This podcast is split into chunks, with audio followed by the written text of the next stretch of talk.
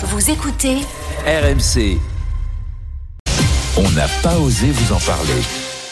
Avec ce matin, Martin, les blessures des fêtes de fin d'année. Ces blessures un peu originales qu'on ne retrouve en fait euh, qu'en cette saison. Exactement. Si vous travaillez dans un hôpital en ce moment, vous rencontrez peut-être des cas assez particuliers depuis, depuis quelques jours.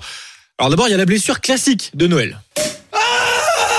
Le bouchon, Ah, le bouchon dans l'œil, ouais. qui finit dans l'œil de la personne assise en face de nous. Ça, c'est classique. la blessure, voilà, la blessure classique, celle qu'on imagine assez facilement. Il y en a une autre dont on parle beaucoup moins, messieurs. Je suis désolé, ça risque d'être un petit peu douloureux.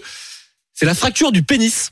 Il y a un pic de cas autour de Noël entre le, le 24 et le 27 Il y a de l'étonnement autour de la table, je vais Ouais. dire comme ça. La, la- la fracture du pénis, c'est c'est ce que nous dit donc un, un pic de cas entre le 24 et le 26 décembre.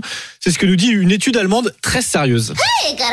Ça s'explique entre autres par ce dont on parlait avant-hier. Je sais pas si vous vous rappelez, on a plus envie de faire l'amour à, à Noël. Ah, et donc on prend plus de risques. On prend plus de risques et on le fait de manière plus décomplexée. Ah, plus d'accord. Sauvage. Je cite les auteurs de cette étude, les, les chercheurs. Bon, prudence quand même, parce qu'il n'y a pas besoin de faire tout le Kama Sutra pour risquer une fracture du, du pénis. Les positions les plus à risque, nous Ah, alors attendez, je note. Ce sont d'abord la levrette, un quart des cas, et c'est la position d'Andromaque quand la partenaire est au-dessus. Plus de la moitié des cas enregistrés. Prudence particulièrement, je sais pas s'il y en a autour de la table qui ont 42 ans.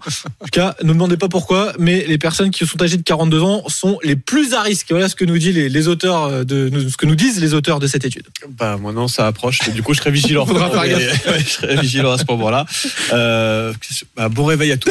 Sur RMC, je, sais, je sais pas comment reprendre après tout ça. Ah, c'est pas évident, Mais- pas fait un cadeau là. Mais j'ai envie de dire si, si, parce que vous avez peut-être évité à certains de passer euh, Soyez les fêtes de fin d'année aux urgences. Voilà. Merci pour ces bons conseils. Voilà, du pratique, du concret avec Martin Bourdin. Attention au 31 décembre quand même. hein, Oui, oui, Oui, oui, oui. ouais, il y a un pic entre le 24 et le 26 décembre, mais faites gaffe quand même, Oui, oui, long de oui. l'année, on sait jamais. Oui, oui, on reste particulièrement vigilant grâce à vous, Martin Bourdin. Allez,